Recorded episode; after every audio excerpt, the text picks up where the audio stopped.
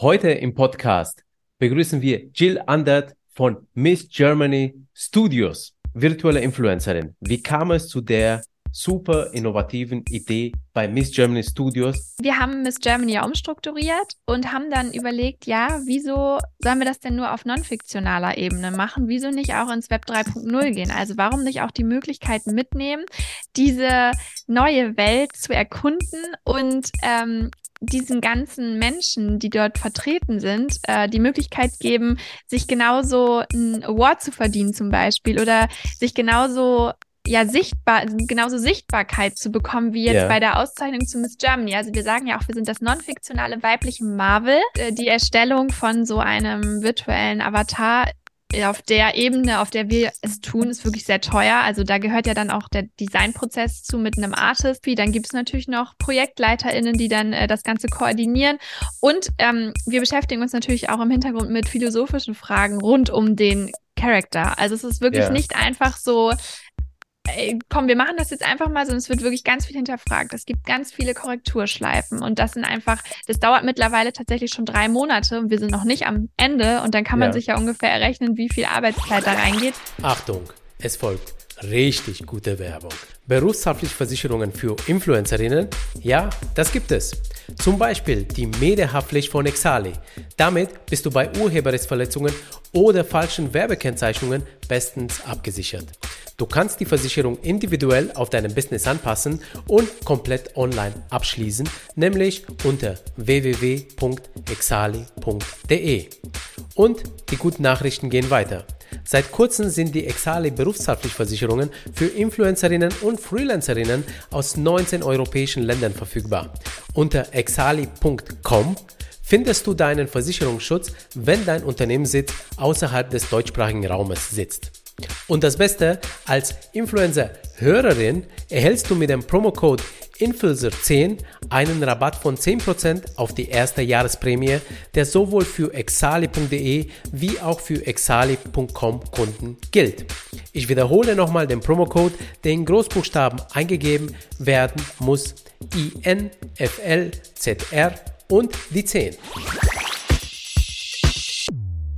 Miss Germany sagt dir bestimmt was, gibt schon seit 100 Jahren und heute haben wir die wunderbare Jill Andert von Miss Germany Studios bei uns zu Gast. Warum das Ganze? Ich bin nämlich über deren Projekt V darauf gestoßen, was sie so machen bei Miss Germany. Und zwar, sie haben sich komplett neu positioniert von einem Schönheitswettbewerb hin zu einem Wettbewerb für Frauen, die Verantwortung in der Gesellschaft übernehmen. Darüber wollte ich sprechen, aber auch über das Projekt V, denn es geht um virtuelle Influencerinnen und die habe ich schon länger im Blick, die virtuellen Influencerinnen, denn die sind in Asien ziemlich stark in der Gesellschaft vertreten, hier bei uns noch nicht. Und da war ich jetzt neugierig, warum mich Germany überhaupt virtuelle Influencerinnen angeht und wie sie das denn machen und wie sie so, ja, die Zukunft für virtuelle Influencerinnen sehen. Zum anderen ist Jill aber auch Twitch Streamerin. Sie ist da mit Miss German Studios, sie moderiert da ähm, mehrmals die Woche Sendungen und die haben in der Spitze bis zu 50.000 Zuschauerinnen. Und man würde jetzt denken, Twitch ist mehr Gaming, Anscheinend nicht nur, aber darauf möchte ich auch mit Jill eingehen, wie Twitch funktioniert, warum Miss Germany und Jill jetzt bei Twitch ist und vielleicht nicht auf anderen Portalen so verstärkt wie eben auf der Plattform. So, in diesem Sinne legen wir aber los. Jill, herzlich willkommen im Influencer Podcast. Hallo lieber Petro, äh, schön, dass ich hier sein darf und dass wir heute uns mal ein bisschen austauschen. Ja, ich freue mich sehr, dass du zugesagt hast. Äh, Hammer, also Miss Germany, ich habe nie gedacht, dass ich mal mit Miss Germany Studios was zu tun habe, einfach weil äh, irgendwie Schönheitswettbewerb, aber ihr habt ja no, euch neu positioniert, das habe ich gerade schon erzählt. Ähm, deswegen stell dich doch mal ganz kurz selber auch noch mal vor, wer du bist, was du machst genau bei Miss Germany Studios und aber auch was die Studios sind. Genau, also ähm, erstmal Hallo an alle. Ich bin Jill Andert, ich bin 28 Jahre alt noch, denn ich werde äh, in wenigen Tagen 29. Ah. Ähm, ich bin bei Miss Germany Studios verantwortlich für den Bereich hauptsächlich Dinge der Kommunikation. Also ähm, man schimpft meinen Arbeitstitel Head of äh, PR Communications and Media. Ähm, ja, ich bin schon einige Jahre bei Miss Germany, aber ich glaube, äh, wie ich hierher gekommen bin und so weiter, da sprechen wir gleich nochmal drüber. Mhm. Ähm, zu Miss Germany an sich. Ähm, Petro hat es schon einleitend gesagt. Viele assoziieren wahrscheinlich mit Miss Germany noch den Schönheitswettbewerb. Ähm, wir waren auch ganz lange ein Schönheitswettbewerb, haben uns aber 2019 neu strukturiert und äh, komplett die Marke auf links gedreht und sind heute eine Auszeichnung für Frauen, die Verantwortung übernehmen. Wie bist du denn selber zu Miss Germany gekommen? Ja, also ich habe tatsächlich ähm, 2012 hier meine Ausbildung gestartet als Veranstaltungskauffrau. Okay. Ah. Und zu der Zeit waren wir auch noch der klassische Schönheitswettbewerb. Und äh, ja, witzigerweise ist tatsächlich mein Elternhaus in derselben Straße wie auch der Firmensitz von Miss Germany. Und so kannte ich quasi ähm, ja die Marke und das Unternehmen sowieso.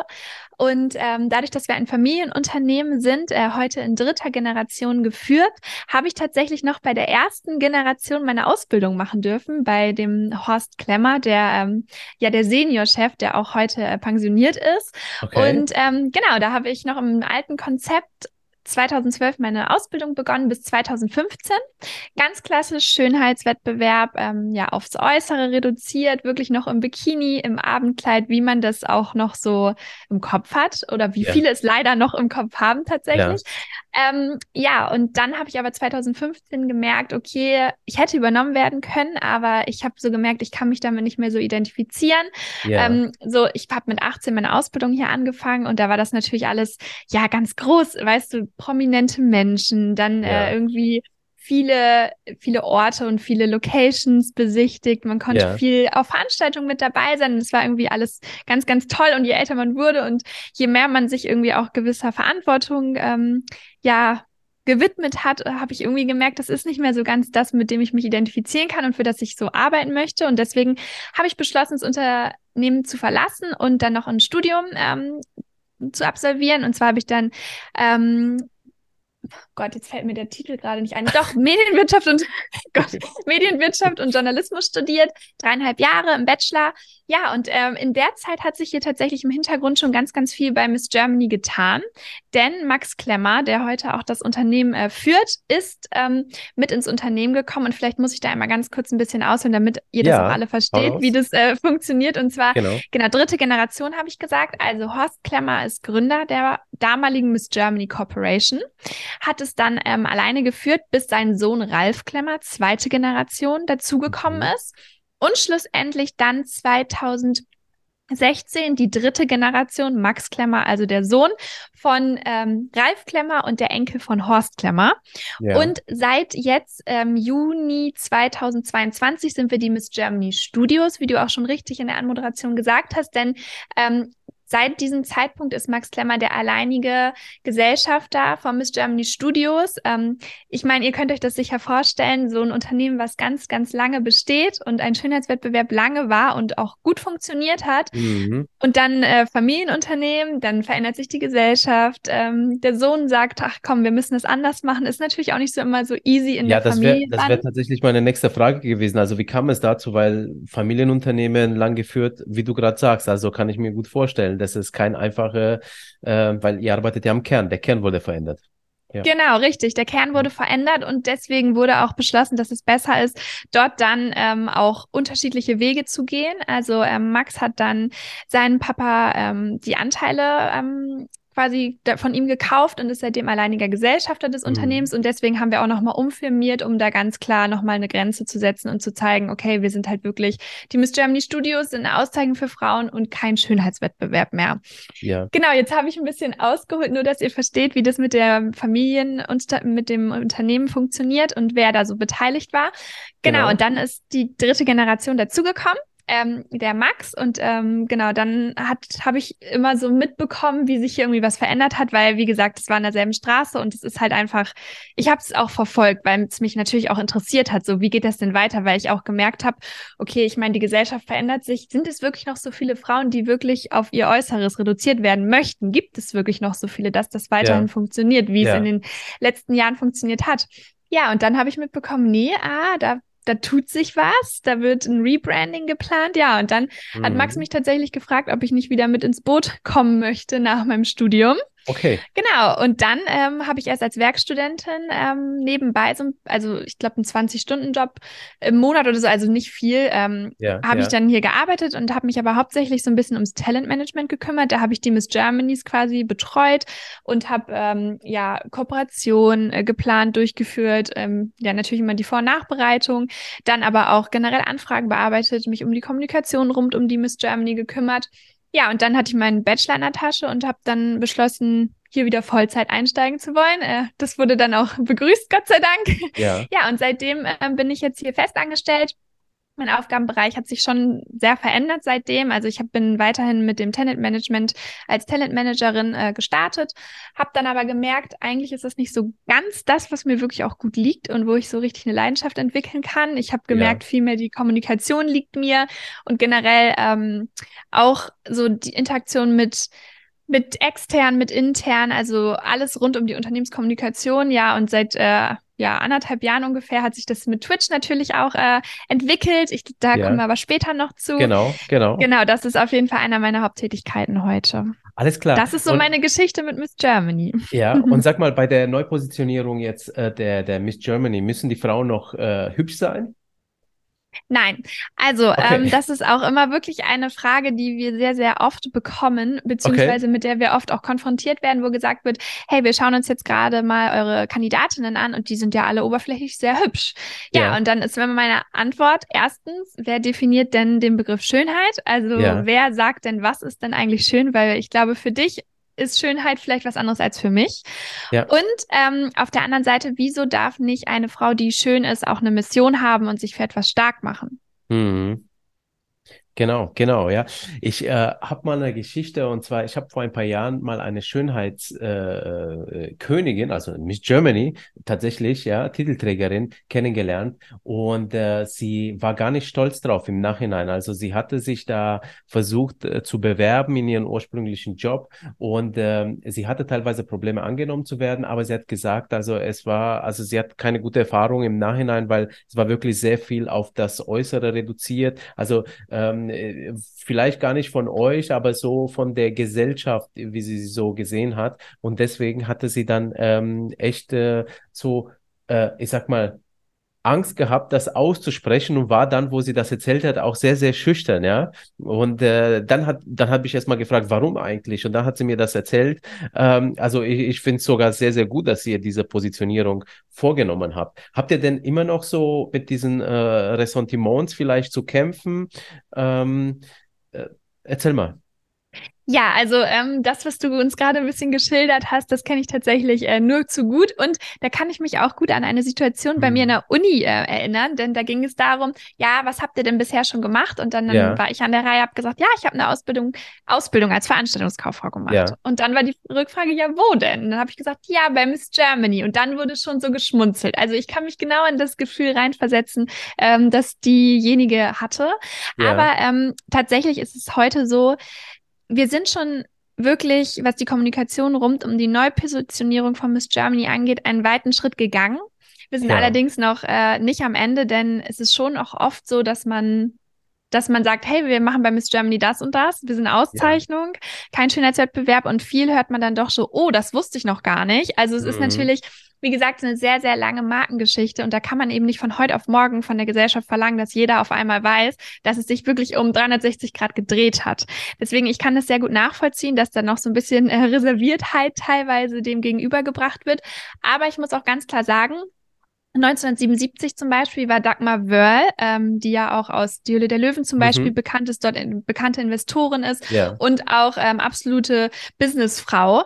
Ja. Ähm, die ist auch, wie gesagt, Miss Germany 1977. Und Ja. da lächelt man auch nicht drüber. Also es kommt so ein bisschen auch darauf an, wie man natürlich damit umgeht und wie Ja. selbstbewusst man auch damit umgeht. Und ich glaube, das ist bei Dagmar Wörl war das ein absolutes Sprungbrett damals. Also es ist Ja. so ein bisschen, äh, das ist ja, wie gesagt, auch schon einige Jahre her.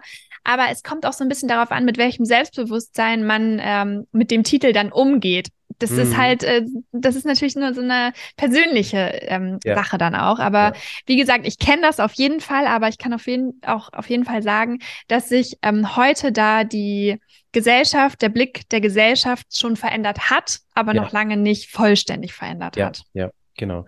Ähm, ich ich würde gerne die Kriterien äh, für, für die Verleihung des äh, Titels, äh, also an den äh, neuen Teilnehmerinnen besser verstehen.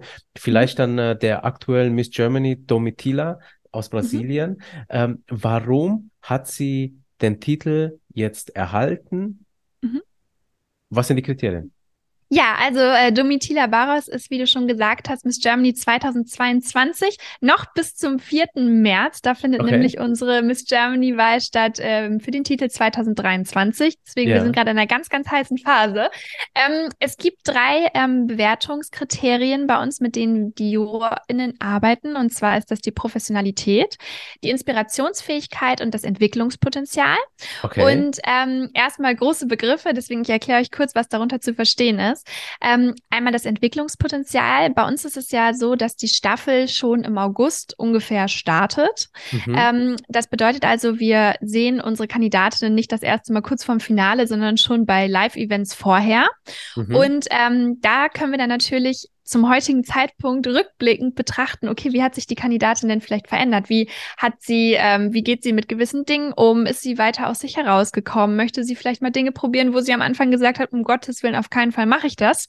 Ja, ja. Ähm, also wie weit ist die Kandidatin bereit, sich zu öffnen, weiterzuentwickeln, offen für Neues zu sein? Ja. Dann haben wir natürlich die Inspiration für Inspirationsfähigkeit, die für eine Miss Germany auch grundlegend ist, denn Miss Germany soll natürlich auch ein Vorbild in der Gesellschaft sein, besonders mhm. für Frauen und braucht dadurch natürlich ein gewisses Auftreten, eine gewisse Aura, wenn sie den Raum betritt, einfach so eine gewisse, ja, so ein, so ein Funkeln irgendwie, das, das ähm, bei anderen besonders auffällt, damit man ja, eben auch ja. den Raum bekommt, den man braucht. Ja. Und dann haben wir noch ähm, die Professionalität, auch ein super, super wichtiger Indikator, denn wir arbeiten dann ja mit der Miss Germany ähm, zusammen. Also wir haben dann einen exklusiven Vertrag und äh, da geht es natürlich dann auch um solche Dinge wie Deadlines einhalten, Material ja. zur Verfügung stellen.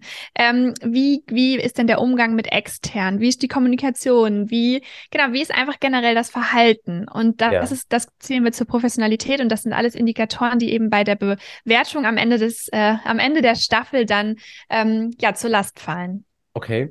Ähm, und äh, müssen diese Personen äh, auch Reichweite haben. Ich frage deswegen, mhm. weil ähm, tatsächlich letztes Jahr, so äh, als äh, ihr mit der Bewerbungsphase angefangen habt für die aktuelle Staffel sozusagen, ähm, da ähm, habe ich immer wieder gesehen, dass äh, Bekanntinnen aus dem äh, äh, Instagram äh, Freundeskreis und andere Plattformen, die haben sich da bei euch äh, beworben und ähm, ich habe mich gefragt, ob Content Creatorinnen vielleicht nicht bessere Chance vielleicht sogar hätten, wenn die sich jetzt bei euch bewerben, einfach weil sie auch Reichweite haben.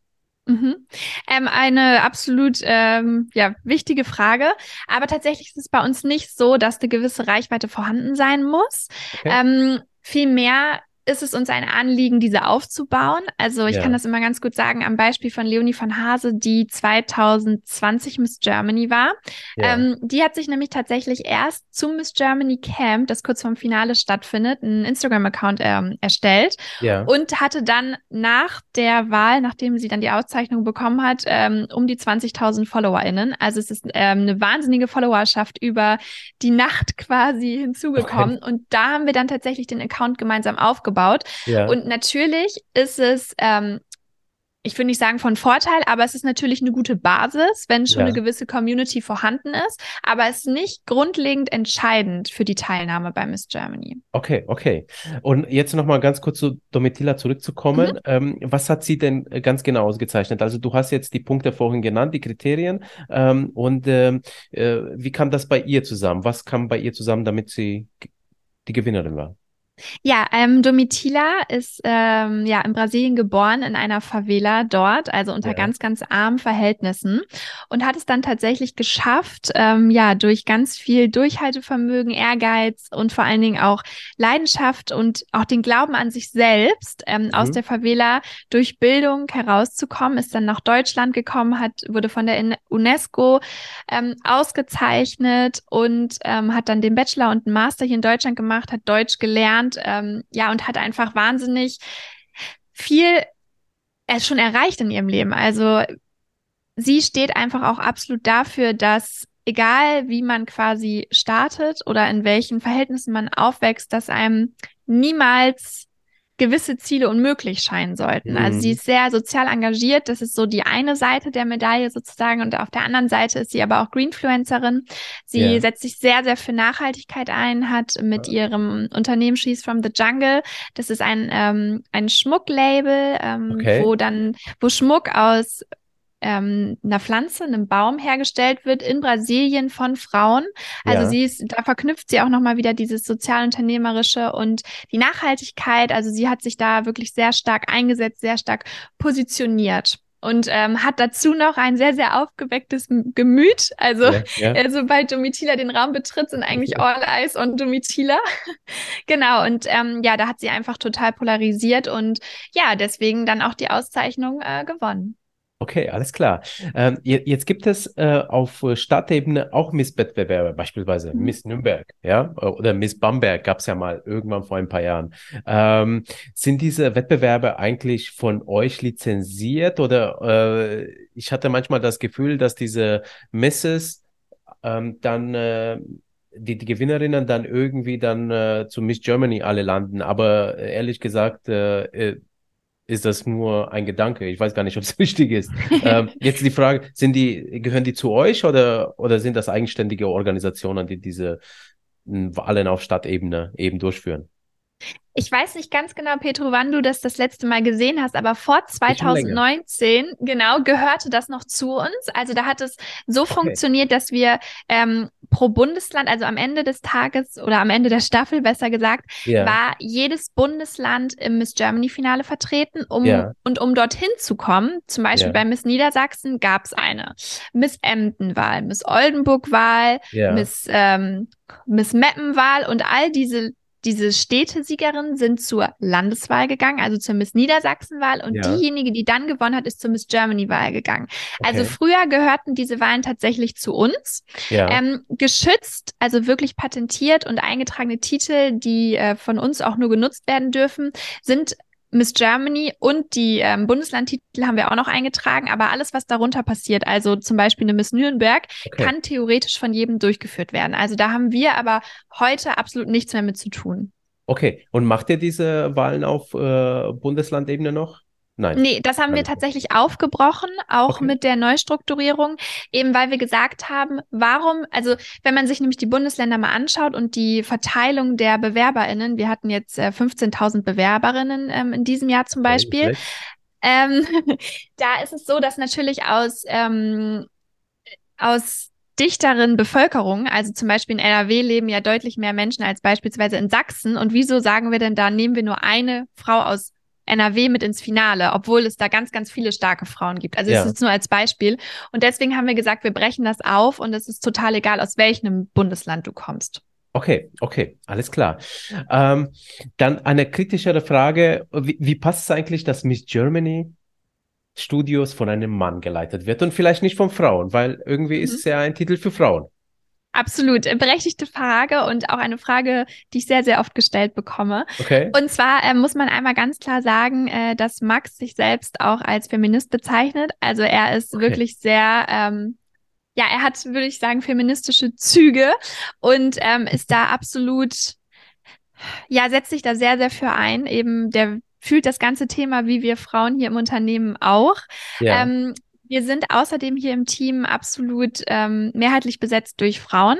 Okay. Und was man auch noch ganz klar sagen muss, auf der Agenda ganz oben steht bei Max auch eine weibliche Gesellschafterin noch mit in die Führungsebene zu holen. Bloß bisher hat sich noch nicht die richtige Gelegenheit oder die richtige ja, Frau hier quasi vorgestellt. Deswegen ja, ja. sind wir noch dabei, ähm, da etwas zu bewegen. Und es ist uns auch super wichtig, dass dies passiert. Aber Stand heute ähm, ist es tatsächlich so, dass Max gerade noch alleiniger Geschäftsführer ist. Aber wie gesagt, mit ganz, ganz viel, ähm, ja, weiblichem Verständnis, sag ich ja, mal. Okay, okay, alles klar. Äh, dann noch eine Frage, das wurde ich tatsächlich jetzt öfters gefragt äh, von Leuten, die gehört haben, Mensch, was, du wirst mit jemand von Miss Germany sprechen, wie, wie finanziert ihr euch, ja? Mhm. Und, und was passiert mit den Mädels, die dann gewinnen? Also, äh, welche Vorteile haben sie dadurch? Na klar, ähm, Also wir finanzieren uns durch ähm, ja, Partnerschaften mit unterschiedlichen Brands. Mhm. Ähm, der Europapark zum Beispiel ist seit 20 Jahren ein äh, Partner von uns und okay. ähm, das sind dann Sponsoring-Leistungen, von ja. denen wir quasi, ähm, der das Unternehmen finanzieren. Wir sind natürlich am Ende des Tages auch ein Wirtschaftsunternehmen, müssen irgendwie unsere Mitarbeitenden bezahlen und äh, bei uns ist aber, das ist uns super, super wichtig auch zu sagen, bei den Partnerschaften, also mit den Brands, mit der wir dann eine Partnerschaft eingehen, ist uns ganz wichtig, dass wir ähnliche Werte vertreten, ähm, wie zum Beispiel Female Empowerment ganz hoch auf der Agenda stehen haben. Und äh, genau so finanzieren wir uns. Und dann hattest du, glaube ich, noch die Frage gestellt, was ähm, genau, die, was die Miss Germany dann davon hat, genau. bei uns Miss Germany eben zu sein mit der Auszeichnung. Genau. Ja, also ähm, wie vorhin schon kurz gesagt, es gibt dann einen ähm, exklusiven Vermarktungsvertrag und in diesem geht es dann darum, wir haben eine Talentmanagerin an Bord, die sich dann wirklich ausschließlich um mhm. Miss Germany und übrigens auch die Top 10, das sind nämlich, äh, also alle Finalistinnen werden dann bei uns im Management ah, okay. äh, aufgenommen. Ja. Und ähm, wir sorgen dann dafür, dass eine individuelle Strategie erarbeitet wird, ähm, auf Basis dessen dann auch geschaut wird, okay, welche Partner bieten sich gut an? Was sind Veranstaltungen, wo zum Beispiel Keynotes gehalten werden sollen? Was sind generell deine Ziele? Was möchtest du mit deiner Mission erreichen? Und in diesem Jahr gibt es auch als allererstes äh, oder zum allerersten Mal eine Fördersumme in Höhe von 25.000 Euro für die Gewinnerin der Auszeichnung. Und mit dieser wollen wir auch nochmal unterstreichen, wie ernst wir es meinen, dass eben die Mission vorangetrieben wird und auch sich nach dem Gewinn des Titels dann auch noch weiterentwickelt. Ja, ja, okay, okay, spannend. Ähm, und vermarktet in welchen Bereichen? Also sprich, dass das, ähm, äh, also erklär mal. Das, das kann äh, auf ganz unterschiedliche Art und Weise sein. Also okay. Also haben wir jetzt zum Beispiel eine Gewinnerin, die ganz viel, ähm, die sagt, ich möchte gerne bei Instagram Kooperation machen, zum Beispiel. Oder auch die ja. sagt, ich möchte gerne bei Twitch eine Community aufbauen. Dann okay. schauen wir da passende Partner zu finden, die natürlich dann auch individuell zu der Mission passen ja, und äh, ja. Äh, dann aufgebaut und strategisch natürlich erweitert werden. Okay, okay, alles klar. Also ihr seid dann schon sowas wie ein Management für genau. Künstlerinnen, äh, Influencerinnen ähnlich. Also so, okay, ver verstehe, alles klar. Ähm, weil wir bei den Influencerinnen sind, sprechen wir mal über Virtual Jill. So, mhm. also ganz spannend. Wir haben ja davon in äh, unserem Magazin ja in einem Artikel berichtet über Projekt V, dass sich das Ziel eben gesetzt hat, virtuelle, also künstliche Influencerinnen aufzubauen. Projekt V soll als Brücke zwischen realer und virtueller Welt dienen, laut euren Angaben, und den Mainstream-Publikum das Metaverse näher bringen. Der Plan sieht vor, ein Ökosystem, um jede virtuelle Helden zu bauen und die Community durch verschiedene Engagement-Tools konsequent einzubinden. So, das habe ich mir mal aufgeschrieben, damit ich es auch ja. richtig sage. Ja, und ihr habt euch jetzt auch dafür Studio, ähm, äh, ein Animationsstudio, das ist Woodblock, ähm, ins Haus geholt und ihr habt auch eine Kooperation in diesem Zuge mit Xbox sogar. Ähm, Lass uns mal das Schritt für Schritt angehen. Virtuelle Influencerin. Wie kam es zu der super innovativen Idee bei Miss Germany Studios, wo ich mir gedacht habe, wow, Miss Germany, echt? Nicht schlecht. Okay, will ich mehr wissen. Sehr gerne. Also ähm, zu, zu Beginn vielleicht einmal. Man muss schon ganz klar sagen, dass ähm, unser Geschäftsführer, der Max Klemmer, sehr viel innovative Ideen hat und auch sehr viel, also sehr viel Tatendrang und einfach Lust und sehr viel ähm, Motivation hat, neue Wege zu gehen und auch Dinge zu tun, die nicht der Mainstream unbedingt macht. Ja. Äh, das schon mal äh, vorweg wichtig zu sagen. Ja, und wie sind wir generell dann natürlich neben dem noch auf die Idee gekommen. Wir haben Miss Germany ja umstrukturiert und haben dann überlegt, ja, wieso sollen wir das denn nur auf non-fiktionaler Ebene machen? Wieso nicht auch ins Web 3.0 gehen? Also warum nicht auch die Möglichkeiten mitnehmen, diese neue Welt zu erkunden und ähm, diesen ganzen Menschen, die dort vertreten sind, äh, die Möglichkeit geben, sich genauso ein Award zu verdienen zum Beispiel oder sich genauso ja sichtbar, genauso Sichtbarkeit zu bekommen wie jetzt yeah. bei der Auszeichnung zu Miss Germany. Also wir sagen ja auch, wir sind das non-fiktionale weibliche Marvel. Das bedeutet also, im Miss Germany Kosmos suchen wir Superheldinnen und kreieren die eigene Community und die ganz eigene Welt. Und yeah. äh, dann haben wir gesagt, warum das nicht eigentlich auch im Metaverse machen? Warum das nicht auch im Web 3.0 machen? Und ja, so hat sich tatsächlich diese ganze Idee entwickelt. Und wie du schon gesagt hast, gemeinsam mit Woodblock, das ist unser Partner. Wir haben ein Joint Venture gegründet. Yeah. Und Woodblock ist eines der besten Animationsstudios in Europa und ähm, okay. ja, ist äh, maßgeblich verantwortlich für die Erstellung ja, von Virtual Jill, äh, meiner virtuellen Schwester. Und ähm, ist ver verantwortlich für den ganzen Designprozess. Und wie du auch schon gesagt hast, Microsoft äh, mit Xbox ist ähm, Partner für die erste Phase gewesen, äh, also für die ganze Erstellung rund ja. um ähm, Virtual Jill. Ja, und wir haben einfach gesagt, ähm, wir möchten Vorreiter in diesem ganzen Thema sein. Also es ist ja oft noch so, dass wenn man irgendwie sagt, ja, Metaverse, dann sind viele, viele Fragezeichen ähm, in vielen Gesichtern. Und ähm, so war es bei uns auch so. So ist es bei mir teilweise auch noch. Also es ist jetzt noch lange nicht so, dass ich sagen kann, ey, ich weiß jetzt hier ganz genau, was wie passiert. Ja. Aber wir haben uns einfach zur Aufgabe gemacht, dass wir das Metaverse mit weiblich gestalten wollen. Wir wollen einfach okay. nicht, dass dort wieder ein Ökosystem entsteht, wo ganz, ganz viel ähm, Männer in, in Führung sind und ganz viele Männer vorgeben, wie es, wie etwas passieren soll. Ja, und deswegen ja. haben wir gesagt, da müssen wir jetzt von Anfang an dabei sein, um eben Frauen auch motivieren zu können, dort ja. sich eben mit auseinanderzusetzen. Okay. Und ähm, kann man denn so eine Virtual Jill nicht einfach selber erstellen? Braucht man dafür ein Animationsstudio? Und äh, äh wofür genau braucht man auch Xbox dabei? Ja, natürlich. Ähm, also wie du schon gesagt hast, man kann sich ganz, ganz einfach einen Avatar erstellen. Also es gibt mhm. ganz viele Plattformen mittlerweile und ich weiß nicht, ob du es auch in deiner, in deinem ähm, Account oder bei deinen FollowerInnen auch siehst bei Instagram. Viele haben das ja mittlerweile auch so als Profilbild. Das sind ja so Spielereien, die man irgendwie heute schnell erstellen kann. Ja, ja. Ähm, ja die Plattformen und die Handys, die, die haben ja auch alle irgendwie so ein virtuelles Tool, wo du deinen genau. Ja, genau, genau, ein Beispiel ist zum Beispiel ähm, Ready Player Me. Da kann man sich sup mit super wenig Klicks einen ähm, Avatar erstellen, der auch auf den ersten Blick nicht schlecht aussieht. Also ja. überhaupt nicht falsch verstehen. Ja. Aber wir ähm, vergleichen das immer ganz gerne damit, Du könntest natürlich, Petro, wenn du ein Buch schreiben möchtest, könntest du auch einfach ChatGPT benutzen und äh, deine Gedanken etwas teilen und dann wird dir mal eben fix ein Buch dahin geschrieben. Ja, Oder ja. du suchst dir eben einen Autor, der ja. ganz genau alles mit dir durchgeht. Und bei Virtual Jill ist es auch eben so, wir wollen wirklich eine digitale Identität schaffen mit Werten okay. und Purpose. Und ähm, das geht eben nicht über ähm, solche Plattformen wie jetzt Ready Player Me.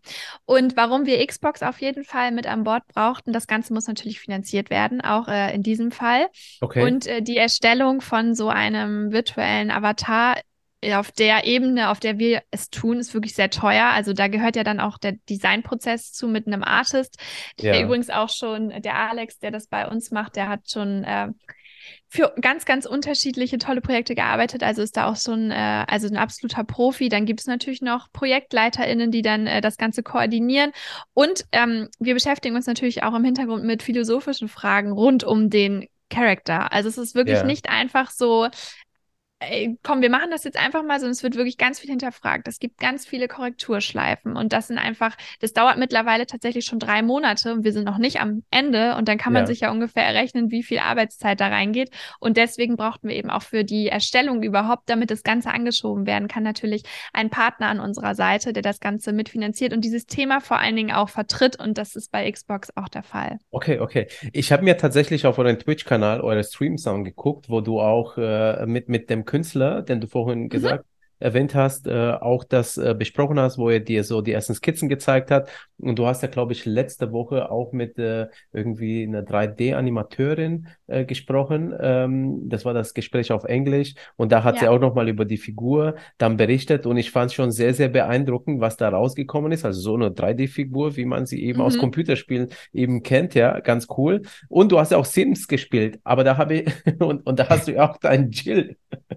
Avatar. Aber das ist jetzt nicht dieses Avatar, was gestaltet Nein. wurde, oder? Nein. Sondern das ist einfach nee, nur in Sims im Spiel irgendein. Ja, genau, genau das dass du so angezogen hast wie Virtual Jill. Ja, genau, genau. Ja, ja, ja, okay, okay, ja. äh, alles klar. Äh, warum ist eigentlich Virtual Jill an dich angelehnt äh, und nicht komplett fiktional? Mhm. Ja, also ähm, dafür haben wir uns ganz bewusst äh, entschieden. Also es ja. wird Ähnlichkeit geben, aber sie wird nicht komplett identisch aussehen. Also es wird schon okay. noch ein Unterschied ähm, zu erkennen sein. Uns war es aber ganz, ganz wichtig, ähm, dadurch, dass wir jetzt bei Twitch ähm, natürlich mit Miss Germany schon eine Community aufgebaut haben, wollen wir natürlich ähm, für Wiedererkennung sorgen, so dass wir eben auch unsere Community da mitnehmen können ins Metaverse. Und wir wollen aber auch, ähm, ja, dass uns unsere Community weiterhin vertraut. Also wir wollen natürlich, das ist ein ganz neues Thema. Man muss sich darauf einlassen, äh, man muss ja, man muss uns glauben können, das, was wir machen, dass es kein Quatsch ist, sondern dass wir das wirklich ernst meinen. Also die Glaubwürdigkeit spielt eine ganz, ganz große Rolle. Mhm. Und natürlich ähm, wollen wir damit so ein bisschen die Brücke bauen. Also die kennen mich, die Twitch-Community kennt mich als Jill und ähm, ich kann denen eben Virtual Jill viel schneller näher bringen als jetzt ähm, jemanden, der komplett zum Beispiel ein Baum ist. Also man muss ja, ja, eben im Metaverse keine Person sein. Man kann ja auch ein Baum sein, man kann ja, ja. ein Eichhörnchen sein, wie auch immer. Und äh, als wirklich aber Person, die vor allen Dingen, das ist auch uns ganz, ganz wichtig an dieser Stelle einmal kurz zu sagen, ähm, ich werde keine absolute Superheldin. Also ich werde mhm. nicht jeden Kampf gewinnen können und werde nicht alles erreichen können, was ich irgendwie erreichen will im Metaverse, sondern ich werde ein, ein, ein Charakter sein, der auch Soft Skills hat, also der auch ähm, Emotionen zeigt, dem es auch mal nicht gut geht und auch das ist etwas,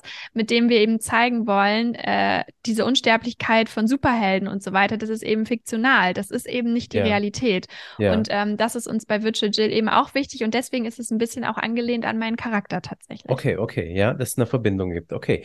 Ähm, mhm. Und äh, soll es Virtual Jill nur in Metaverse geben oder soll es äh, sie auch als virtuelle Influencerin geben, ähnlich ähnlich den Charakteren, die man vielleicht auf Instagram sieht. Ähm, wie habt ihr euch das äh, gedacht? Witcher Jill wird auf jeden Fall crossmedial vertreten sein. Mhm. Ähm, also es wird auf jeden Fall auch ein Instagram-Profil geben.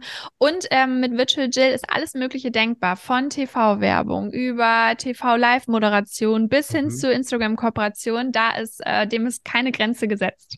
Okay, wenn wir jetzt aber auf das Metaverse mal denken, wer soll sich denn im Metaverse das Ganze anschauen? Ich frage deswegen, weil ähm, äh, dem äh, virtuellen äh, Space wurde ja, beziehungsweise ähm, ja, Metaverse wurde ja schon 2020 irgendwie nachgesagt, dass vielleicht jetzt kommt. Ähm, aber es ist doch, hat sich doch herausgestellt, dass es eine lange Reise ist. Also ihr geht jetzt auch mit krasser Investition im Voraus.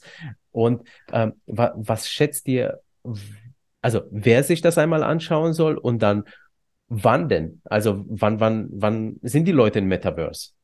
Absolut berechtigte Frage. Ähm, wir haben ein Buch ähm, von Matthew Ball, das heißt auch einfach Metaverse, ähm, mhm. mit dem wir uns sehr viel auseinandergesetzt haben. Und natürlich auch wir haben gewisse Quellen, mit denen wir arbeiten, um überhaupt dann diese Schritte gehen zu können. Ja. Und äh, Matthew Ball hat in seinem Ball, äh, in seinem Ball, sage ich schon, in seinem Buch ganz, ganz viele, ganz, ganz viele richtige Ansätze, wie wir finden.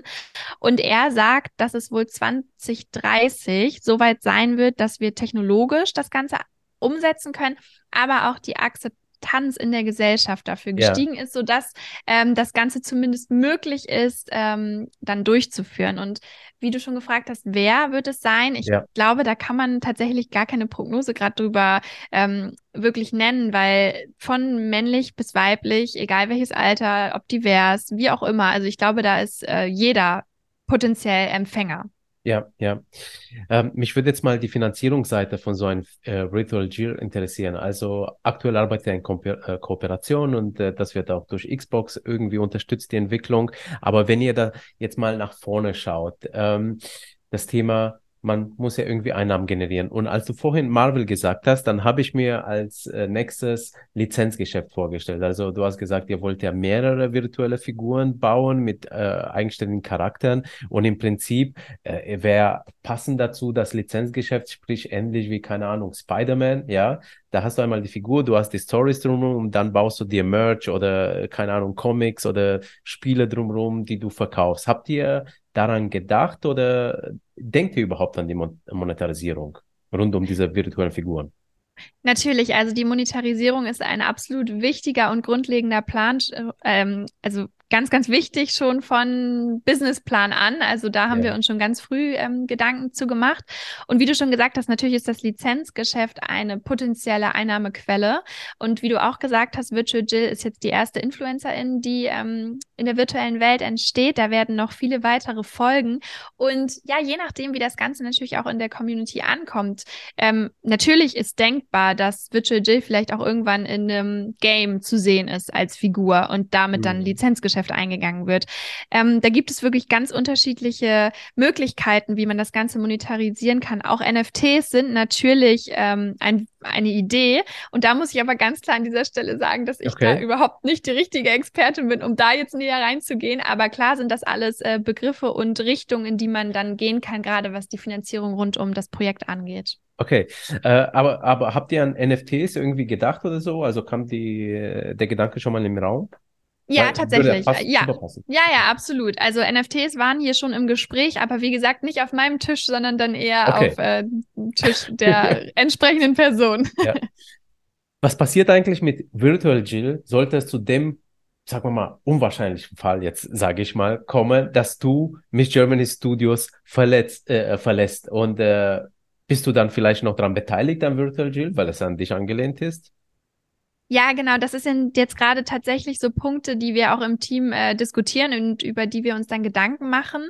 Ähm, also das Gute ist ja, das Gute, sage ich jetzt mal in Anführungszeichen, ist, dass wenn ich nicht mehr für Miss Germany Studios arbeiten sollte, dass äh, Virtual Jill aber weiterhin ähm, genutzt werden kann. Denn wenn man streamt als Virtual Jill, hat man ja einen ähm, Motion Capture Anzug an und äh, man Ach sieht so. die Person dahinter nicht.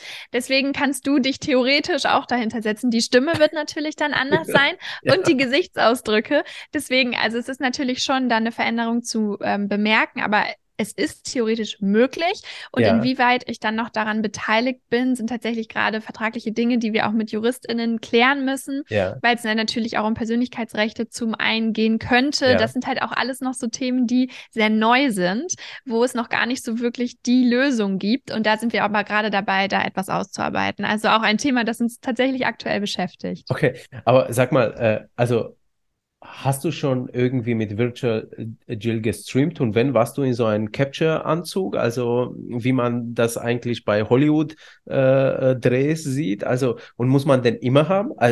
Also, ziemlich krasse Vorstellung. Cool auch irgendwie. ja, also ähm, tatsächlich habe ich noch nicht als Virtual Jill gestreamt, denn Virtual Jill ist noch gar nicht ganz revealed. Wir sind ja gerade noch in dem Designprozess, deswegen ja, ja. Ähm, da sind wir noch nicht am Ende. Das wird wahrscheinlich Ende März, Anfang April dann äh, geschehen. Und ja, dann werde ich jedes Mal so einen Anzug tragen. Ähm, wie das genau dann in der Te Technologie logischen Umsetzung und so weiter passiert. Ähm, das ist auch noch, äh, da sind auch die entsprechenden Experten mit an, an Bord, die Experten, Expertinnen, die genau wissen, wie das dann funktioniert. Aber so ist auf jeden Fall ja der Plan. Okay, okay, äh, ziemlich futuristisch, ziemlich krass, so mhm. äh, wow. Äh, auch, dass sich jemand anderes in den äh, Körper sozusagen reinversetzen kann und dann irgendwie seine Spielchen damit äh, spielen kann, vielleicht mit den Zuschauern. Ne? Äh, krasse Vorstellung, ja. Äh, sag mal, habt ihr bereits Pläne für die nächsten virtuellen Influencerinnen? Ähm, soll Pläne vielleicht auch, auf jeden äh, Fall. Die, äh, nur ganz kurz die Frage noch, soll, sollen vielleicht in Zukunft die äh, nächsten Miss Germanys auch einen virtuellen Influencer bekommen, ein Pendant dazu? ähm, also die Miss Germanys direkt nicht. Also die Miss, Miss, Germany an sich bleibt schon die Auszeichnung, die sie jetzt ist. Ja. Aber parallel wird es ja das Project V geben. Ähm, ja. Auch das ist noch nicht kommuniziert. Äh, deswegen da kann ich dir leider noch nicht ganz so viel zu verraten. Aber langfristig ähm, soll es natürlich ein Programm sein, in dem mehrere virtuelle Influencerinnen entstehen. Auf welche Art und Weise und wie das dann funktioniert, ähm, werdet ihr dann erfahren. Aber es ist natürlich langfristig die Idee dahinter. Okay, okay. Lass uns mal ein bisschen switchen zu deiner Tätigkeit als Streamerin und Twitch. Also wir haben hier im Podcast noch super wenig über Twitch geredet. Meistens ging es um die anderen sozialen Medien. Twitch finde ich aber von Anfang an eine super spannende Plattform, äh, vor allem für Content Creatorinnen, weil sie auch diese Monetarisierungsfunktionen damit eingebaut haben. Also da waren sie ja führend. Ähm, also du streamst für Miss German Studios ähm, und das ja sehr erfolgreich. Ihr legt da sogar viel Energie rein, habe ich ja gesehen. Äh, wöchentlich habt ihr da eure Streams. Warum ist denn Miss Germany eigentlich auf Twitch? Was macht ihr da genau? Und warum jetzt vielleicht weniger auf den anderen Plattformen unterwegs? Ja, vor anderthalb Jahren, Jahren hat sich unsere interne Strategie etwas verändert. Ähm, wir haben natürlich als Hauptkommunikationstool bis dahin Instagram genutzt, ganz mhm. klar, und haben auch unsere Kapazitäten komplett äh, in diese Richtung ähm, ja, konzipiert. Ja. Dann haben wir aber gemerkt, okay, bei Instagram ist irgendwie das Wachstum nicht mehr ganz so, wie wir uns das wünschen würden. Und irgendwie gibt es auch viel Ähnliches auf der Plattform, was mhm. die inhaltliche Ausgestaltung angeht. Und ja, da sind wir tatsächlich über einen externen Berater, der uns äh, oftmals in Strategiefragen zur Seite steht, okay. ähm, in diese Richtung gelenkt worden. Schaut euch mal Twitch an. Und äh, ja, da waren wir natürlich erstmal so, also ich kannte Twitch überhaupt nicht. Ich habe gedacht, Mensch, was ist das? Was machen die da den ganzen Tag? Da game die doch nur. Genauso wie du auch gesagt hast. Ähm, Twitch ist ja eigentlich so als Gaming-Plattform bekannt. Ja. ja, und dann haben wir vor anderthalb Jahren, äh, wurde dann hier in der Führungsebene entschieden, okay, wir wollen jetzt Twitch first. Also wir setzen jetzt alles in die, in diese äh, Plattform und wollen äh, da mal so ein bisschen, ja, Twitch auf links dringen sozusagen. Und ja. Ähm, ja, wie du auch gesagt hast, Gaming ist natürlich ein ganz großes Thema bei Twitch, aber Twitch ist mittlerweile auch viel, viel mehr. Es ist ja eine äh, Plattform, auf der man live streamt mhm. und äh, die Zuschauenden werden dort als Chat bezeichnet und der Chat hat die Möglichkeit, sich immer interaktiv zu zu beteiligen über äh, eine Kommentarfunktion. Also man hat, man hat immer die Möglichkeit, sozusagen seine ja, Gedanken und äh, Anregungen loszuwerden und dann geht eben der Streamer, die Streamerin auch im besten Fall darauf ein, denn man muss ganz klar sagen, Twitch ist eine absolut Community-getriebene Plattform. Also Community ist da ein ganz, ganz großer ja, Fakt. Also ähm, ja. das ist also meiner Erfahrung nach und ich würde tatsächlich sagen, es ist ähm, die man hat dort die engste Bindung tatsächlich zu seiner Community, ja. dort als Streamer, als Streamerin. Ja, und äh, da auch Community First für uns ein absolut wichtiger Leitgedanke ist, haben wir gesagt, okay, komm, wir wollen jetzt mal Twitch nutzen. Wir haben so viel zu erzählen durch unsere Kandidatinnen. Wir haben die unterschiedlichsten ja. Themen, über die wir sprechen können, haben daraufhin ganz unterschiedliche Formate kreiert und wie du gesagt hast, sind wir in unseren wöchentlichen Streams online mit unterschiedlichen Gästinnen zum Beispiel auch. Dann habe mhm. ich äh, unterschiedliche Gästinnen, mit denen wir dann über Gästinnen dann aber tatsächlich digital. Also es gibt eine Funktion, wo man dann jemand anderen dazuschalten kann. Okay. Ähm, genau. Und äh, so wird dann der Bildschirm quasi zweigeteilt, wie jetzt bei uns hier im Zoom-Call eigentlich, ja. dass man sich dann gegenüber sitzt äh, im virtuellen Sinne und dann über wichtige Themen eben spricht. Und das Tolle an dieser Stelle ist natürlich auch, wir haben Twitch als Unternehmen, das uns supportet. Ähm, denn auf Twitch gibt es nicht viel Accounts, die wirklich diese Themen platzieren, wie ähm, Gründerin zum Beispiel oder auch mhm. ähm, Mental Health, Diversity, yeah. LGBTQIA+. Das sind alles Themen, die da nicht wirklich Platz finden. Yeah. Und mit uns, mit, ähm, mit dem Account von Miss Germany werden diese Themen eben dort platziert und vor allen Dingen werden auch mal andere Zielgruppen angesprochen. Ähm, es yeah. ist ja eine sehr männerdominierte Plattform und dadurch, dass wir aber eben ganz viele Frauen ähm, mit auf die Plattform ziehen und vor allen Dingen eben Frauen auch eine Bühne geben und eine Plattform geben, ja. findet Twitch das sehr, sehr gut. Und Twitch möchte sich generell auch diverser aufstellen. Also sie möchten geschlechterneutral sein oder ja, werden. Ja. Und ähm, deswegen bekommen wir auch von denen großen Support durch die Platzierung auf der Startseite. Bedeutet also, wenn du jetzt ähm, www.twitch.com eingeben würdest, wäre eben unser Account quasi oben mit dem Livestream, wenn wir eben gerade live sind, so dass ja. man eben schneller mal vorbeischauen kann. Okay, krass. Genau. Und wie genau. seid ihr zu dieser Platzierung? Seid ihr dann, habt ihr Twitch angesprochen oder ist Twitch auf euch gekommen, äh, weil sie gesehen haben, Miss Germany hat auf einmal einen Kanal? Ich muss ganz ehrlich sagen, das kann ich dir nicht beantworten. Ich weiß nicht, wer auf wen zugekommen ist. Auf jeden Fall sind wir irgendwie zusammengekommen. Ja, okay. okay. Und ich habe ja äh, in der Anmoderation schon erzählt, 50.000 habt ihr in der Spitze gehabt. Jedenfalls, das ist das, was ich jetzt vor ein paar Tagen gesehen habe. Habt ihr seitdem eure Zahlen erhöht und wie viele Abonnenten habt ihr dann dafür? Also genauso viele ja. oder weniger? Genau, wir haben ähm, insgesamt 35.000 KanalabonnentInnen wow. und haben ähm, im Schnitt tatsächlich so um die ja 80, 90.000 Zuschauende im Stream. Wow. Ähm, genau, das sind halt, ist ganz unterschiedlich und da ist auch ganz wichtig zu sagen, es ist natürlich auch mit der Startseitenplatzierung ähm, eng verknüpft, denn ähm, das darf man nicht unterschätzen. Jeder einzelne Zuschauende bei Twitch ist wirklich ganz viel wert. Also ähm, auch wenn man mal Streams mit 30, 40 Zuschauenden hat, ja. ist das sehr, sehr wertvoll.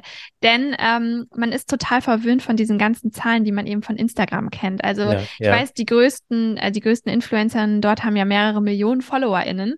Und ähm, das Verhältnis ist dabei ein ganz anderes. Und ähm, tatsächlich ist es so, dass man schon mit sehr wenig AbonnentInnen und mit sehr wenig Zuschauenden auch schon sich da ein gutes Geld mit verdienen kann. Und ja. da muss man so ein bisschen aufpassen, da die Relation auch aufzubrechen. Okay. Aber sag mal, äh, ihr, wie, wie, oder lass uns die Geschichte vielleicht von Anfang erzählen. Äh, wie hat sich diese Reichweite mhm. entwickelt? Also von Anfang an? Habt ihr so viele bekommen oder äh, war das jetzt der Moment, wo Twitch euch auf der Startseite platziert haben, dass es explodiert hat? Also war der Start C, so wie bei jedem anderen Streamer wahrscheinlich? Absolut. Also ähm, begonnen hat das Ganze tatsächlich im September 2021. Ähm, mhm. Das war so ein bisschen der Punkt, nachdem wir strategisch eben beschlossen haben, okay, Twitch ist es jetzt. Und dann ja. war natürlich so die Frage, okay, wie starten wir denn denn ja jetzt? Ja. Und also das ist nicht mal ein halbes Jahr. Das ist krass, ja. Ähm, ja. Nee, nee, 2021. Ach, 21, ach, warte mal, Entschuldigung. Genau, ja, okay. Also, ja, genau, es ist schon ein bisschen ja, länger her. Fast eineinhalb genau. Jahre. So. Genau. okay. Und ähm, neben den wöchentlichen Streams haben wir eben auch unsere Events, ähm, die wir streamen. Und ähm, ja, da hatten wir unsere Live-Experience und da sind die ersten, ich glaube, es waren da 160 Kandidatinnen an vier Tagen zusammengekommen. Ja, und dann war doch hier im Team die Idee, lass uns doch mal einen 96-Stunden-Livestream machen. Lass uns doch mal komplett wow. durchstreamen, alle vier Tage. So, und dann war natürlich erstmal so, puh, ja, okay, wie geht das? Wie machen wir das? Was machen wir denn da die ganze Zeit? Weil Twitch ja. natürlich auch super neu war. Ja. Ja, und dann haben wir es aber tatsächlich äh, umgesetzt. Es war wirklich ähm, sehr turbulent, würde ich sagen, aber auch ganz viel, ganz lehrreich und vor allen Dingen hat es auch wirklich viel Spaß gemacht am Ende des Tages. Und auch da habe ich so ein bisschen die Leidenschaft dann auch für die Moderation entdeckt und für ja. diese Interaktion mit der Community. Ja, und von dort an ging es dann eigentlich so los. Und wie du schon gesagt hast, es ist absolut nicht so, dass wir direkt einen Raketenstart hingelegt haben. Ähm, da gehört sehr, sehr viel Durchhaltevermögen, Konsistenz zu.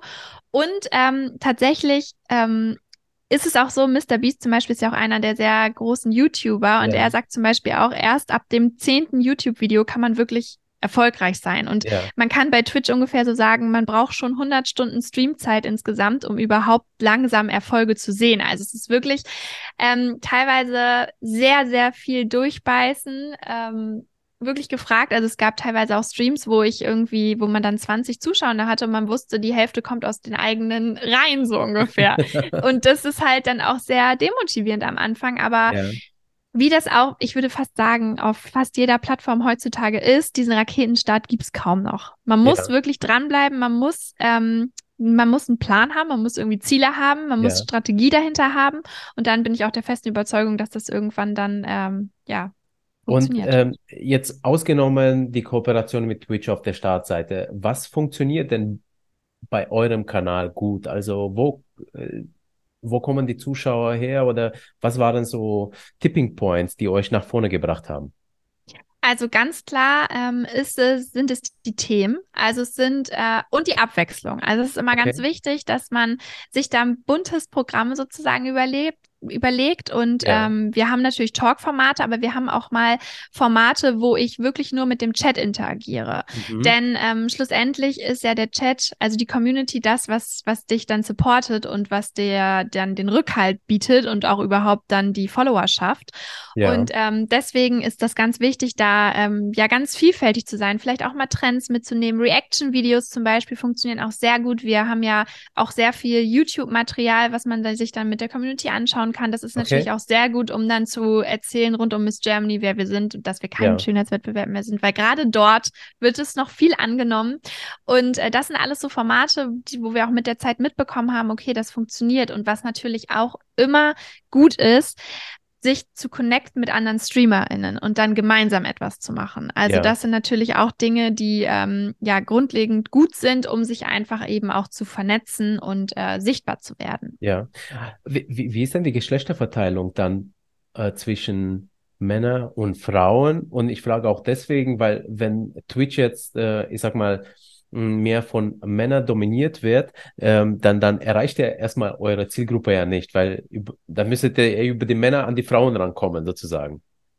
Ja, absolut richtig. Also vor anderthalb Jahren war es tatsächlich auch so, dass wir im Chat immer ganz viele Martins 361 und Alex unterstrich, wie auch immer, ja. gelesen haben. Ja. Und äh, das war uns aber auch bewusst. Also uns war mhm. bewusst, dass das die, zu Beginn so sein wird und wir nicht die Kernzielgruppe im ersten Moment erreichen werden.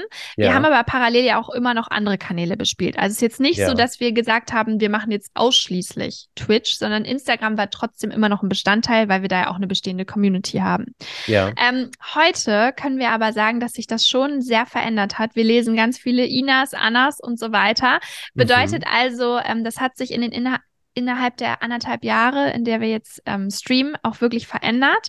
Äh, wir haben viel mehr weibliche NutzerInnen zu vermerken. Ich kann dir allerdings jetzt nicht eine genaue prozentuale Ver Verteilung sagen, weil Twitch tatsächlich in diese ganze demografischen Daten noch keinen Einblick gewährt. Aber so, okay. wir merken auf jeden Fall, dass sich da was verändert und auch wirklich mehr Frauen dort ähm, ja unterwegs sind. Ja, und nochmal zum Chat, weil du ja auch gesagt hast, das ist ja so der Kern der Plattform, also da liegt ein Geheimnis für den Erfolg. Ähm, was meinst du mit, mit äh, Community is King? Also ähm, ich sag mal, ähm, muss man da alles machen, was die Community da irgendwie reinschreibt oder geht es darum, dass man mit denen einfach äh, chattet beziehungsweise auf die Fragen im Chat eingeht? Ähm, was macht denn ein gute Community Building und was macht denn guten Chat-Management bei Twitch aus? Ja, also auf keinen Fall, dass man alles machen muss, was der Chat sagt. Ähm, okay. Es geht vielmehr darum, dass sich äh, jeder Zuschauende, der eben auch qualifizierten Inhalt bietet, also ich werde da wohl kaum auf solche äh, Kommentare eingehen wie zeig mal deine Füße oder sowas, äh, sondern es geht halt vielmehr um äh, wirklich inhaltliche Fragen und auch um den Austausch. Also ja. ähm, und aber auch darum, dass der Chat die Möglichkeit hat, auch Streams interaktiv mitgestalten zu können. Das ist nämlich auch etwas, was Twitch möglich macht. Ähm, wir okay. arbeiten da zum Beispiel mit einer Plattform zusammen, die nennt sich Fanblast und da gibt es halt Abstimmungen, die dann yeah. in Echtzeit quasi durchgeführt werden und die dann so ein bisschen den Streamverlauf mit ähm, bestimmen können. Und das ist, sind eben ah. alles so kleine Tools und yeah. Möglichkeiten der Community zu zeigen, okay, ihr seid nicht einfach nur irgendwelche Zuschauenden, die wir brauchen, damit wir wir äh, gute Zahlen und Insights bekommen, sondern ihr seid Teil unseres Streams und wir verfolgen auch gerne das oder thematisieren gerne das, was euch interessiert. Das ist ja okay. eben auch das. Wir machen ja nicht einfach irgendwas, weil wir das gut finden, sondern eben ja. auch, weil die Community sagt, ey, das hat uns jetzt mal voll Spaß gemacht, wollen wir das nochmal machen? So ja. zum Beispiel ein Quiz oder ähm, ja, so Reaction-Dinge, gemeinsam mit, mit Mittagspause. Also das sind alles so Dinge, die eben dann mit der Community funktionieren. Und ich bin auch der festen Überzeugung, dass in Zukunft ähm, ganz wichtig dieses Community First oder der Community First Gedanke ist. Denn ich meine, wie oft sieht man das wirklich bei Instagram? Also da zähle ich, da schließe ich mich jetzt gar nicht aus, aber ich bin einfach immer nur dabei. Ich bin irgendwie so tote Followerin gefühlt, weil ja, ich weder stimmt. like noch kommentiere ja. bei manchen Dingen, aber ich ja. bin trotzdem als Follower dort aufgelistet. Ja. Und ähm, ja, das ist bei Twitch einfach eben anders. Da ist die Interaktion viel höher und ähm, die Hürde ist auch kleiner, weil da eben diese direkte Verbindung ist, weißt du, weil es halt live ist. Man wird ja. direkt angesprochen. Ja. Okay, okay. Also interagieren mit der Community, versuchen äh, Fragen zu stellen, äh, mit denen gemeinsam Sachen anschauen beziehungsweise besprechen. Äh, okay, also ganz normales äh, Kommunikation, so wie unter Freunden auch irgendwie höre ich raus, ja. Also genau. da darf man sich trauen, auf sich aufeinander einzulassen. Also Streamer mit der Community. Ähm, wie ist es eigentlich, wenn du dir YouTube-Videos und so anschaust, weil da ist ja oft Musik etc. unterlegt. Äh, ähm, schaltest du die aus, weil äh, Twitch ist ja auch äh, da bekannt dafür, dass äh, wenn man die äh, Musikrechte nicht einhält, dass die auch mal, äh, keine Ahnung, irgendwie äh, einen bestrafen können.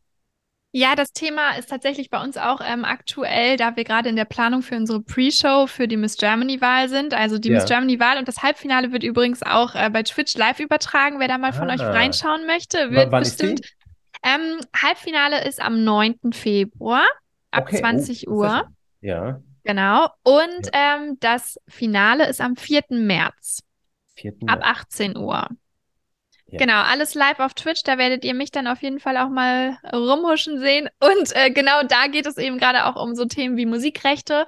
Ja. Und ähm, weil es natürlich auch immer schön ist, wenn man so ein bisschen äh, Hintergrundmusik hat. Aber wir haben uns halt da tatsächlich noch nicht ähm, zu, also wir haben das noch nicht genutzt, so, wir sind jetzt gerade dabei, da so ein bisschen zu klären, auch ähm, natürlich mit äh, JuristInnen an unserer Seite, was wir da wie machen dürfen. Deswegen, ja. das ist echt noch ein schwieriges Thema. Okay, okay, alles klar. Also äh, ihr seid noch in der Erfindungsphase. Genau, Bereitest richtig. du dich eigentlich auf die Streams vor irgendwie oder gehst du da komplett, äh, ich sag mal, planlos in Anführungszeichen, so offen rein in dem Gespräch?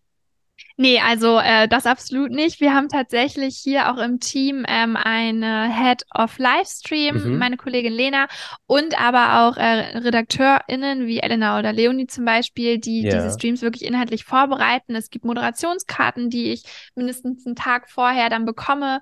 Ähm, okay. wir selber überlegen uns auch immer in wöchentlichen Meetings, okay, was sind denn interessante Themen, was wollen wir machen? Wir haben natürlich yeah. Formate, die wir bespielen, aber machen auch mal so Extras.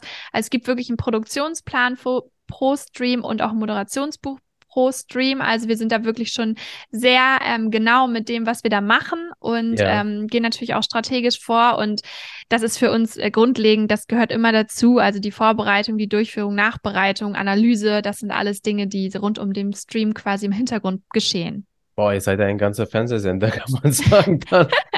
ja, es fühlt sich manchmal tatsächlich wirklich wie so eine ja. kleine Produktion an. Also äh, absolut. Ja. Äh, noch eine wichtige Frage. Wie, wie oft muss man denn eigentlich live sein, damit man ähm, einigermaßen da vom Algorithmus vorgeschlagen wird? Und wie lange? Ja, also ähm, wir haben da tatsächlich, wir sind da gerade auch so ein bisschen in der Testphase. Also mhm. es gibt irgendwie von uns äh, noch nicht so die ganz exakte Formel, wann es gut funktioniert, denn es ist natürlich auch immer abhängig von unterschiedlichen Einflüssen. Also unter der Woche kann man ganz klar sagen, dass eher der späte Nachmittag sich gut eignet und der Abend, weil natürlich dann auch ähm, SchülerInnen zu Hause sind zum Beispiel. Das ist natürlich mhm. morgens dann ein bisschen schwieriger. Natürlich gibt es immer diejenigen, die in der Schule dann trotzdem dabei sind, aber ja, ähm, das ja. ist natürlich schon ähm, schon wichtig. Dann natürlich aber auch Feiertage. Ähm, mhm. Da ist es wirklich so, wir haben das mal probiert, da war irgendwie ein Feiertag hat gut funktioniert, der andere Feiertag nicht. Also es ist auch wetterabhängig tatsächlich. Also es hat ganz unterschiedliche Einflüsse. Und wie oft man streamen sollte, also wir streamen schon ähm, dreimal die Woche, neun okay. Stunden insgesamt. Also das ist schon so, was man schon in die Richtung sollte man gehen. Also ich würde da jetzt nicht die Formel hier nennen wollen. Ich glaube, das ja. ist auch ganz viel auf den Inhalten und auf den eigenen Erfahrungen basierend aber das ist so das, wo wir jetzt gemerkt haben, das funktioniert gut. Okay. Würdest du denn äh, Influencerinnen anderen Plattformen empfehlen, mal äh, auf Twitch loszulegen? Also absolut. Ich finde, man muss natürlich schon irgendwie Lust drauf haben, ist immer ganz wichtig. Also man muss natürlich mhm. Lust drauf haben, sich ein paar Stunden vor eine Kamera zu setzen und nur in die Kamera zu quatschen, ohne jetzt wirklich echt die, echt ähm, jemanden vor sich zu haben. Man muss ja. da Lust drauf haben. Also es ist so ein bisschen, glaube ich, individuell gestaltet. Wenn man lieber für sich sein möchte und eigentlich auch nicht so wirklich gerne mit der Com Community wirklich in Echtzeit sich austauschen möchte, dann würde ich sagen, okay, dann lass das mal lieber. Man braucht natürlich auch ein bisschen Schlagfertigkeit. Natürlich kommen auch nicht immer nur äh, tolle und nette Kommentare ja. Sondern man muss da natürlich dann auch so ein bisschen schauen, wie man sich dann ähm, mit der Community austauscht. Aber ich würde auf jeden Fall sagen, dass jeder mal rüberschauen sollte, um mal zu sehen, wie vielfältig Twitch wirklich ist und die Möglichkeiten eben auch mal zu verstehen, die dort eben vorhanden sind. Und auch mit dem Hintergedanke, dass unsere, ja, die junge Generation, die jetzt nachkommt, die ja, also lineares TV absolut ablehnt, aber diese Livestreaming-Plattformen, also sind ja wahnsinnig erfolgreich und werden, glaube ich, in mhm. Zukunft einfach da auch eine große Rolle spielen. Und deswegen würde ich jedem empfehlen, da zumindest mal vorbei, vorbeizuschauen. Und ja, vielleicht wird dann die eigene, Le eigene Leidenschaft entfacht und wenn nicht, dann war man zumindest mal da. Ja. Und dabei auf jeden Fall Miss Germany Studios eingeben. Und Richtig. ich kann wirklich sagen, also du machst es wirklich prima. Äh, und ich schaue euch gerne zu, seitdem ich den Kanal kenne, immer wieder. Und äh, ähm, auch die Themen sind spannend. Also letztens habe ich gesehen in äh, einer Aufzeichnung, da war, da ging es auch um Finanzen eben. Ähm, also sehr, sehr spannende Themen. Äh, was passiert eigentlich mit den Aufzeichnungen? Legt ihr sie auf YouTube? Äh, weil äh, auf Twitch werden sie ja nur zwei Wochen lang äh, ähm, gespeichert. Richtig, genau. Bei Twitch ähm, hat man zwei Möglichkeiten, äh, zwei Wochen lang die Möglichkeit, das Ganze ja. nochmal anzuschauen. Und dadurch, dass wir eben ähm, Twitch First haben, nutzen wir aber die Inhalte crossmedial. Also es gibt zum Beispiel Highlight-Clips ähm, als Reels auf Instagram, jetzt gerade auch von unseren Kandidatinnen, die ähm, jede für 15 Minuten unseren Account übernommen haben und so ein bisschen ähm, entertainen durften. Also wir versuchen natürlich die Inhalte zu verlängern und äh, parallel laden wir die Streams natürlich runter und nutzen die dann für die Weiterverwertung. Aber die werden aktuell noch nicht bei YouTube ähm, ausgestrahlt, sondern wir ähm, nutzen sie für Highlight-Streams und Highlight-Videos. So. Okay, okay. Also ihr schneidet sozusagen aus den Streams genau. was raus und dann und aber die ganze Folge wird es nicht mehr geben nach den zwei Wochen. Die, die ist genau. dann raus. Okay, alles klar. Ähm, dann äh, noch eine Frage zur Monetarisierung in Twitch. Nutzt ihr diese, diese ganzen Monetarisierungstools, die Twitch nutzt? Also sprich, äh, dass man da eben, ähm, ja, äh, wie heißen die? Äh, äh Cheers? Ja, genau. genau. Cheers, ja. Äh, ähm, nutzt ihr diese Dinge? Genau, also wir ähm, nutzen zum Beispiel, es gibt, man kann äh, Abon Abonnent sein auf unterschiedlichen Stufen. Bedeutet also, wenn man ähm, Abonnent in Stufe 1 ist, bekommt man zum Beispiel keine Werbung ausgestrahlt. Das kostet einen gewissen Betrag. Also okay. wir nutzen schon ähm, manche Funktionen, aber wir legen da absolut nicht den Fokus drauf. Also wir möchten eher in der Arbeit mit Twitch natürlich ganz klar, ähm, wir sehen Twitch als Kommunikationsplattform ähm, und yeah. potenziell natürlich auch als Plattform, in dem man mit Partner Brands zusammenarbeiten kann, aber eher in der Platzierung auf Formate. Also das ist uns eher wichtiger, dass man eben da nicht klassische Produktplatzierung macht, sondern eben Talks mit den jeweiligen ExpertInnen zu gewissen Themen. Ähm, oder auch, wir hatten jetzt gerade eine Kooperation mit einem ähm, äh, Saftkuranbieter und da habe okay. ich dann zum Beispiel eine Saftkur gemacht. Also es ist eher so wirklich richtig gut äh, integrierte ähm, Okay. Okay. Also Pro Product Placement sind es genau. da in dem genau. Fall, ja? Muss ja. man die denn da auch markieren als Product ja. Placement? Ja. Ja. Also sprich, der, die, diese, äh, der Teil der Folge wird dann mit Werbung überblendet oder irgendwie. Genau, so. richtig. Ja? Genau, okay, richtig. Okay, alles klar. Äh, gäbe es denn äh, Virtual Jill ohne Twitch eigentlich? Ja, würde, ähm, okay. du meinst, ob es unseren Account ohne Virtual Jill geben würde, richtig? Ja, beziehungsweise ob die Idee vielleicht nicht sogar von eurer Twitch-Tätigkeit rausgekommen ist. So, so, ja, absolut, absolut. Das war auf jeden Fall ein Hintergrundgedanke bei der ganzen Entwicklung. Okay, okay, alles klar. Ähm, Jill, wir sind ja fast rum. Äh, eine letzte Frage hätte ich eigentlich, weil du den Blick ja bei Miss Germany so in den Ursprüngen hattest und äh, ähm, auch jetzt im neuen Format und äh, du deswegen ja auf Miss Germany, zu Miss Germany zurückgekommen bist. Wie schaust du eigentlich auf die Influencer-Branche, falls du überhaupt drauf schaust? Also, ähm, die haben ja nicht immer den besten Ruf. Ähm, Du hast aber gleichzeitig auch, glaube ich, Kontakt zu einigen Influencerinnen. Was meinst du, ähm, wie steht es um die Influencer-Branche? Ähm, äh, was ist gut und was vielleicht könnte besser werden? Ja, also ich glaube, ähm, das Influencer in Game, wie man es ja immer schon irgendwie so sagt, ähm, ist ganz, ganz vielfältig, ähm, genauso wie es in anderen Branchen eben auch ist. Also für mich ist der Influencer, die Influencerin ein ganz klarer Beruf. Also es ist eine ganz klare Tätigkeit für mich in meinem Verständnis, genauso wie eine Journalistin, wie ein Journalist. Mhm. Und es gibt gute Journalisten, es gibt schlechte Journalistinnen. Und ja. ich finde, so ist es eben auch in der ganzen Influencer-in-Bubble. Ähm, ich finde, aktuell ist so ein bisschen dieses, ähm, ich bin so toll und habe hier den Luxus und mir geht so super toll Lifestyle, der kommt nicht mehr so gut an. Es ist eher wichtig, wirklich Inhalte ähm, zu kommunizieren, wirklich ja Mehrwert für den Zuschauenden auch zu schaffen. Also Luisa Della zum Beispiel als Aktivistin macht sich da ja zum Beispiel ganz stark und hat dann eine große Community aufgebaut und ja, ich glaube, gerade so was die Zukunft von InfluencerInnen im klassischen Sinne angeht, ist ganz, ganz wichtig, ähm, seine Community ähm, wirklich Rücksicht auf diese zu nehmen, ähm, weg von dieser plumpen Produktplatzierung, äh, sondern ja. wirklich auch ähm, eher an Kooperationen zu glauben und ja eher darauf sich zu fokussieren, wirklich etwas zu vermarkten, was einem wirklich gefällt. Also diese Authentiz Authentizität ist auch ein ganz großer Faktor meiner Meinung ja. nach in der Zukunft. Okay, okay, alles klar. Ähm, ja, was sind denn so ähm, deine Ziele jetzt als nächstes oder die vielleicht von Miss Germany Studios? Ja, also wir wollen auf jeden Fall, oder ich persönlich möchte Inhalte mit Substanz ähm, kommunizieren. Ja. Ähm, natürlich weiterhin ähm, Miss Germany als Auszeichnung kommunizieren, sodass das auch wirklich jeder einzelne Wohnende in Deutschland weiß. Und wir wollen natürlich einen echten Fußabdruck ähm, hinterlassen und Veränderungen schaffen. Das ist eigentlich so das, was ich mir wirklich ähm, ja auf die To-Do geschrieben habe. Ich möchte später einfach schon zurückblicken, irgendwie sagen, okay, das, was ich mit meiner Arbeit gemacht habe, das hatte auch Mehrwert, das hatte irgendeinen Purpose und genau ja. darum geht es mir. Ja, ja, fantastisch. Ähm, hast du noch letzte Worte für unsere Influencer und Content Creator Community? Ja, also ich würde wirklich einfach immer raten, ähm, na, bleibt euch treu, ist immer sowas, was viel gesagt wird, aber ja, schaut, dass ihr Inhalte mit Substanz einfach kommuniziert, mit denen ihr euch wirklich identifizieren könnt, denn ich glaube, nichts ist irgendwie schlimmer als ähm, ja, etwas zu schauspielern, was man eigentlich nicht ist und vor allen Dingen auch für etwas zu stehen, was man eigentlich nicht ist, weil ich glaube, ähm, früher oder später holt einen das ein und deswegen, ja, ähm, bleibt euch treu, ähm, kommuniziert mit Substanz und vor allen Dingen, äh, ja, seid, seid authentisch. Ganz tolle Worte. Jill, vielen lieben Dank für das fantastische Podcast. Äh, super viele Insights für mich, die neu sind. Ich denke auch für die Zuhörerinnen. Also ich wünsche dir auf jeden Fall mit German Studios alles Gute. Ganz tolles neues Konzept. Ähm, und die Gewinnerinnen, Teilnehmerinnen, äh, Gewinner, Teilnehmerinnen drücke ich die Daumen natürlich, dass es auch mit dem G Miss Germany Titel jetzt klappt. Vielen, vielen Dank, lieber Petro. Hat mir sehr, sehr viel Spaß gemacht. Gerne. Und letzter Hinweis an den äh, Zuhörerinnen und Zuschauerinnen.